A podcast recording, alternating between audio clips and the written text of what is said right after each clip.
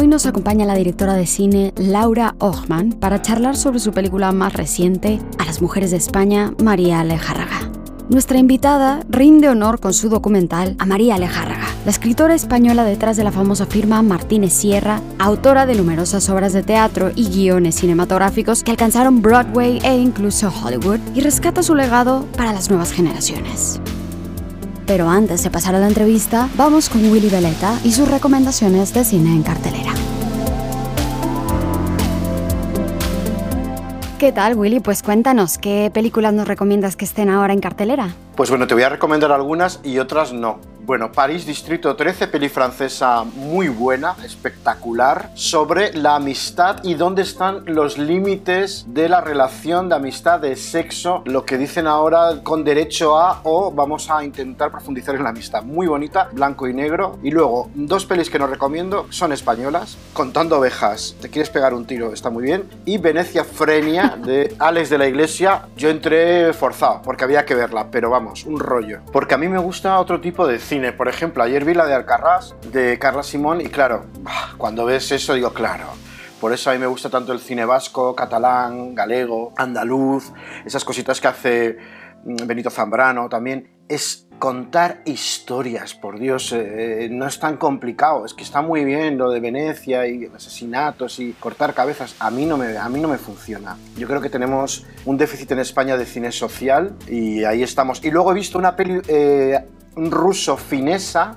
compartimento número 6, una delicia también, sobre un viaje de Moscú al norte, a Siberia, eh, para ver unas pinturas rupestres eh, dos personas que no tienen nada que ver la una con la otra, una chica finlandesa y un chico ruso, una maravilla. Ha conseguido varios premios y luego también vi Arde Notre Dame, bah, normalita, una peli, bueno, pues si quieres, esa es exactamente cómo ocurrió el incendio desde el minuto uno hasta el final. Está muy bien documentada, parece una peli estadounidense más que francesa, está bien, pero vamos, es lo que es. Claro, bueno, esta de compartimento número 6 es una historia muy bonita de, de dónde está la amistad, de cómo alguien que está en tu vida pasa de ti y alguien que llega nuevo en tu vida y no tiene nada que ver contigo, de, tu entorno, de tus valores, pues se preocupa por ti. Es una historia preciosa, no tiene nada que ver con Rusia ni con nada. Podría ah, estar ambientada en cualquier tren de cualquier país del mundo en los años 90, ¿no? Es muy bonita. ¿Y esta dónde se puede ver? Pues yo la he visto en los cines en Renault Plaza de España, que es el único cine en Madrid que yo sepa en versión original que la está poniendo en ruso y en finlandés, o sea, en los dos idiomas. Me parece la peli del, del momento. Pues entonces, haciendo un recap, compartimento número 6. París Distrito 13 y luego eh, Alcarrás, por favor, una historia muy dura sobre gente que, bueno, que vive en el campo, en, en Lleida, en una zona de Lleida, y se dedica a la agricultura y que, lo, bueno, en los nuevos tiempos, eh, gente con pasta, el terrateniente de toda la vida les dice, eh, ahí no podéis estar y tienen que empezar a buscarse la vida.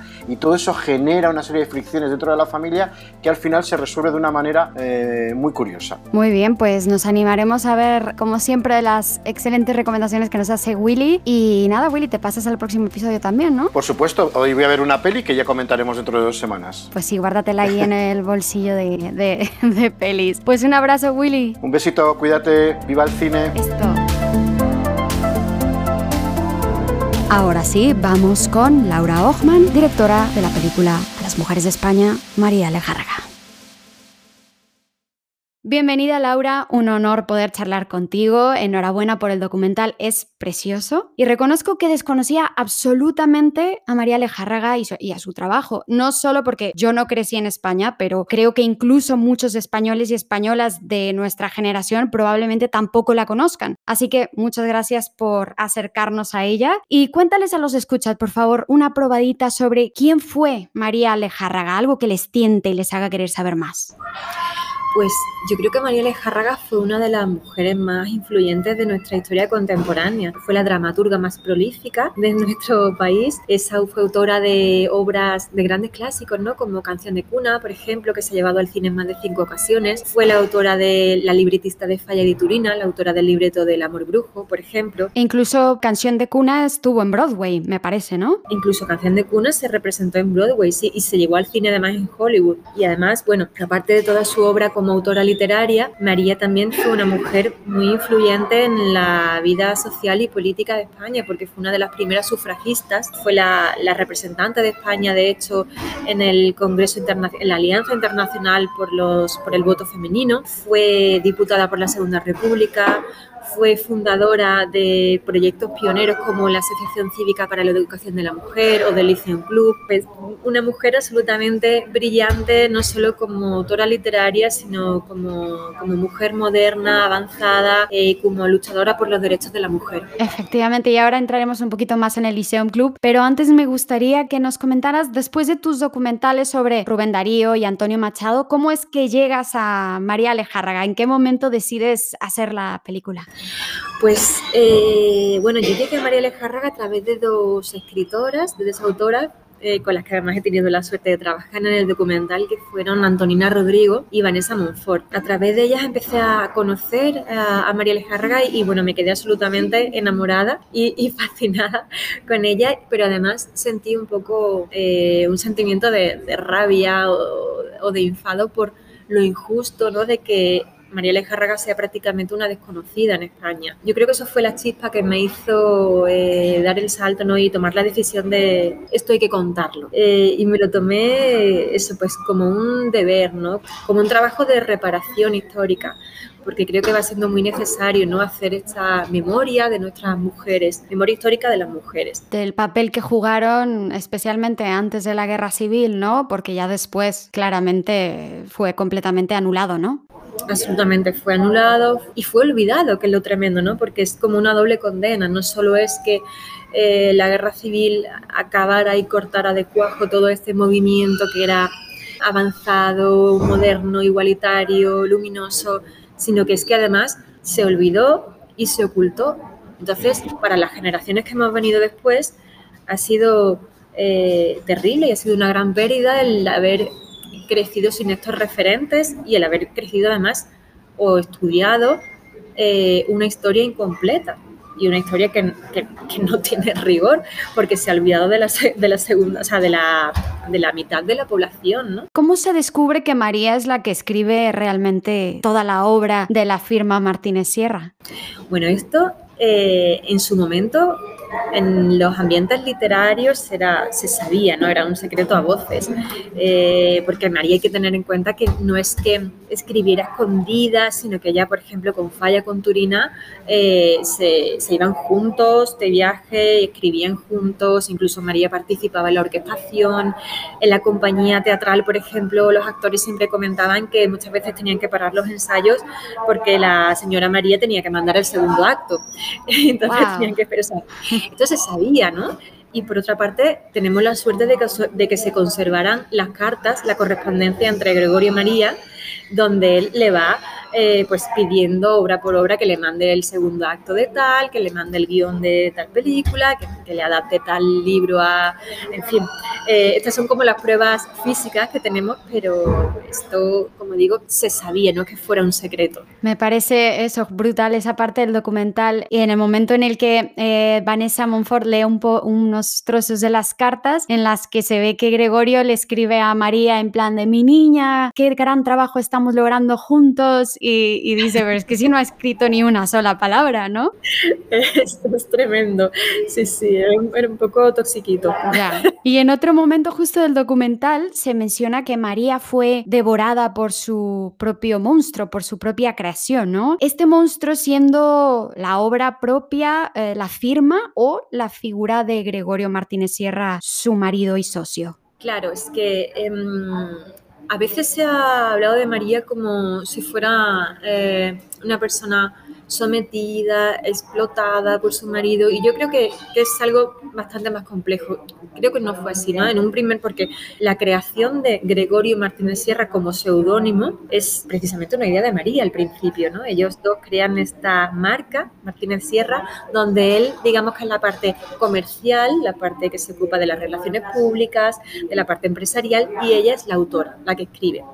Y durante un tiempo le funciona muy bien. ¿Qué pasa? Que después como apuntan algunos especialistas, ella esto se le vuelve en contra, porque cuando se separan, ella se da cuenta de que no tiene nombre como autora, de que necesita de Gregorio Martínez Sierra para poder seguir trabajando, porque es su firma literaria, ¿no? Y lo que ocurre es que esto ha sido muy común a lo largo de la historia, ¿no? El hecho de que mujeres adoptaran seudónimos masculinos para poder dar salida a su trabajo en una posición de igualdad, ¿no? Y evitar así esas miradas prejuiciosas sobre los productos culturales creados por mujeres pero bueno, en realidad ha sido un arma también porque, porque las ha invisibilizado. Claro, qué contradicción, ¿no? Ahora que hay hombres que utilicen seudónimos y nombres de mujeres para poder publicar o conseguir ayudas para el cine o para todo, ¿no? ¿Qué te parece esto? Bueno, a mí esto me parece horrible, tengo que decirlo, porque forma parte de un discurso muy peligroso eh, que están adoptando algunas personas que dice que, que ahora está de moda eh, o que se favorece a la literatura, al cine, a, la cultura creada por mujeres. Cosa que es un discurso terrible, ¿no? Porque está deslegitimando el trabajo de las mujeres. Está diciendo que si triunfa, que si le va bien, que si gana premios, que si recibe ayudas, no es porque merezca la pena, no es porque sea un buen trabajo, sino porque es que es de una mujer y como está de moda, se le ayuda, se le favorece. Y es un discurso perverso terrible, ¿no? Entonces, eso, el, el que autores hombres adopten un nombre de mujer porque digan que esté así eh, se le favorece más, eh, pues, pues me parece que forma parte de ese discurso que es muy peligroso, muy dañino y que además se, lo explica, ¿no? Remedios Zafra también en el documental, muy, muy bien con esta frase de Virginia Woolf, ¿no? Que dice eh, que no son las grandes guerras lo que nos dañan, sino esa forma en la que la gente nos mira y cuchichea cuando subimos las escalerillas del autobús me parece maravillosa porque es así tal cual como funciona el patriarcado. Nadie te viene y te dice, oye, tú no puedes dirigir cine porque eres mujer, no funciona así. El patriarcado es mucho más inteligente, más civilino y funciona a través de esas bromas, esos comentarios que parecen bien intencionados, que no tienen importancia, o pues, de estas cosas que te dicen cuando ganas un premio. Bueno, es que claro, ahora como las mujeres están de moda y mm, la cuota, ¿no? que al final van calando en ti, que al final te van eh, haciendo creer que quizás es verdad, te van haciendo tener este síndrome de la impostora, no porque hayas hecho un buen trabajo, sino porque... Y que es un discurso que no existiría si fuera su nombre, ¿no? Porque a nadie le dice, ay, es que ahora los hombres estáis de moda. Eh, y hablando de, de, este trabajo de las sufragistas, de, los, de las feministas de principios del siglo XX, ¿qué reformas, para el que nos esté escuchando que no conozca mucho, qué reformas políticas y sociales más importantes logró llevar a cabo el Lyceum Club Femenino que, del cual formó parte María Alejárraga? Bueno, pues eh, este grupo de mujeres que se reunían en el Lyceum Club, a, las cuales, por cierto, les llamaban el grupo de las maridas, fíjate qué, qué horror, ¿no? Porque decían que todas tenían un marido eh, importante. Claro, que eran parte de una élite y tal, ¿no? Claro, claro, claro. Pues resulta que, bueno, a este club pertenecieron mujeres como Clara Campoamor, como Victoria Kent, como Zenobia Camprubí, como María Teresa León, es decir, eh, un, grupo de mujeres brillantes que estaban muy implicadas en el movimiento feminista, en lo social, en la lucha por las conquistas eh,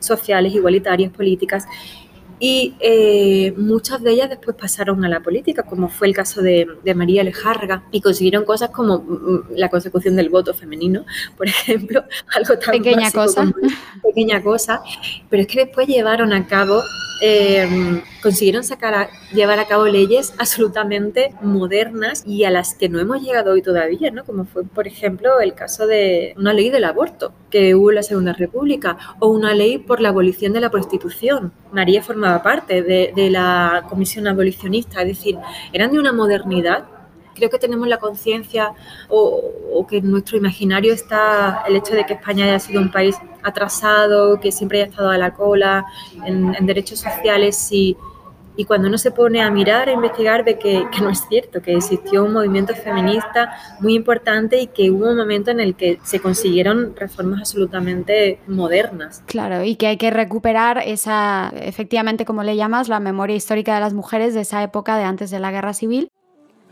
Estás escuchando Cápsulas de Morfina.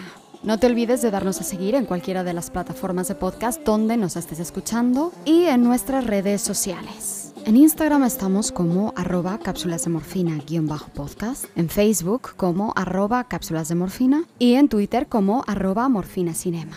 Gracias por escucharnos, queridos capsuleros. Continuamos.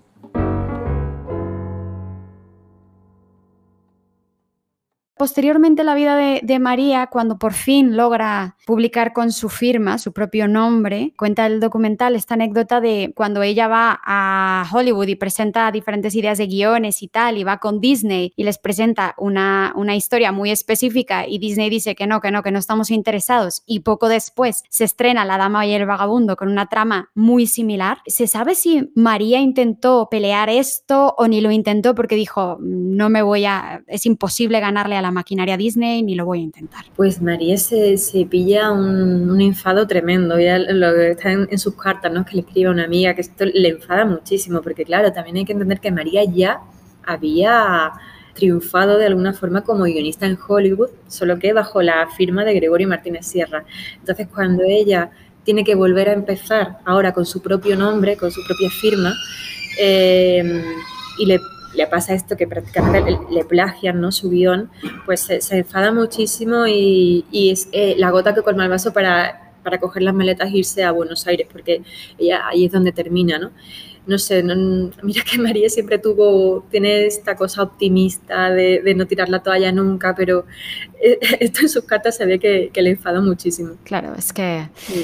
Cuéntanos, Laura, ¿qué has descubierto eh, de ti misma gracias a María Alejárraga? Pues muchísimas cosas. Siempre, siempre digo que ojalá, ojalá a mí me, en el instituto, en el colegio, me hubieran dado a leer a María, a María Alejárraga, ¿no? Porque, bueno, yo creo que hubiera sido mucho más feliz, eh, hubiera sabido mucho más de la vida. Eh, a mí me, encanta leer Cartas a las Mujeres de España, que me parece un ensayo feminista de una absoluta modernidad, donde ella dice cosas como a las mujeres como que no se lo jueguen todo a la carta del amor, que, tengan amigos, que tengan aficiones, que estudien y que sean felices. Me gusta, me, me encanta ¿no? este sentido vitalista del feminismo que tiene María como una invitación a vivir la vida en plenitud que es precioso. Y es que me parece que, mm, que, estamos en eso ahora, muchas mujeres trabajando, o sea, que nos hemos tenido que trabajar mucho, sobre todo cuando llegamos a una edad, ¿no? A cierta edad, yo tengo 40 años y, y he tenido que trabajarme mucho eso de el espacio propio, la autoconciencia, el no depositar toda mi felicidad en el amor o en la aprobación este, externa, sino la, la mía, en, en, cultivar mi propio mundo, ¿no? Efectivamente. Y esto ya lo escribía María en 1917, que es increíble. Sí. Entonces, eh, para mí eso todo es, es, una lección de vida y siempre estoy recomendando a todo el mundo que lo lea. Sí, por favor, todos. Cartas a las mujeres de España por María Alejárraga. De todos modos, en la descripción del episodio pondremos eh, los libros, eh, también los otros, los pasados documentales de, Laura y para que la gente sepa, dinos dónde se puede ver tu documental. sé que estará en el cine un, par de pases. ¿Hasta cuándo? ¿Ir a plataformas? Pues mira, te estoy ahora mismo abriendo la agenda, Muy porque si no, no me acuerdo si estrenamos en cines. Eh, Laura nos acompaña desde, desde los cines Verdi, ahora mismo es donde estás, ¿no? Dale. Sí, sí, sí. Aquí he hecho los, Verdi en el paso de prensa, pero estrenamos ya en salas de cine. El 21 en Sevilla, el 24 en Córdoba, el 26 en Madrid, en el Cinepaz. El 27 vamos a estar en Logroño, en la Filmoteca de La Rioja. El 28 en Majadahonda, el 29 en Córdoba, en, otra cosa. Y bueno, y después volveremos a Madrid. Estaremos en Embajadores, en Los Verdi. Pues ya nos pasarás también la lista para ponerla en la descripción, que eh, de preferencia siempre es mejor verla en la gran pantalla de todos modos, le estaremos dando seguimiento. Eh, muchísimas gracias, Laura, por pasarte a charlar al podcast. Ya no te quito más tu tiempo. Y a todos y a todas que nos estén escuchando, esto, no se pierdan esta maravillosa película documental a las mujeres de España, María Alejárraga. Si no conocen a esta escritora, de verdad, este documental de Laura Hoffman les descubrirá una joya absoluta. Muchas gracias, Laura. Muchísimas gracias a ti. Que vaya muy bien el pase de prensa y nos escuchamos a todos en el próximo episodio de Cápsulas de Morfina, conversaciones con contexto. Hasta luego. Un beso. Beso.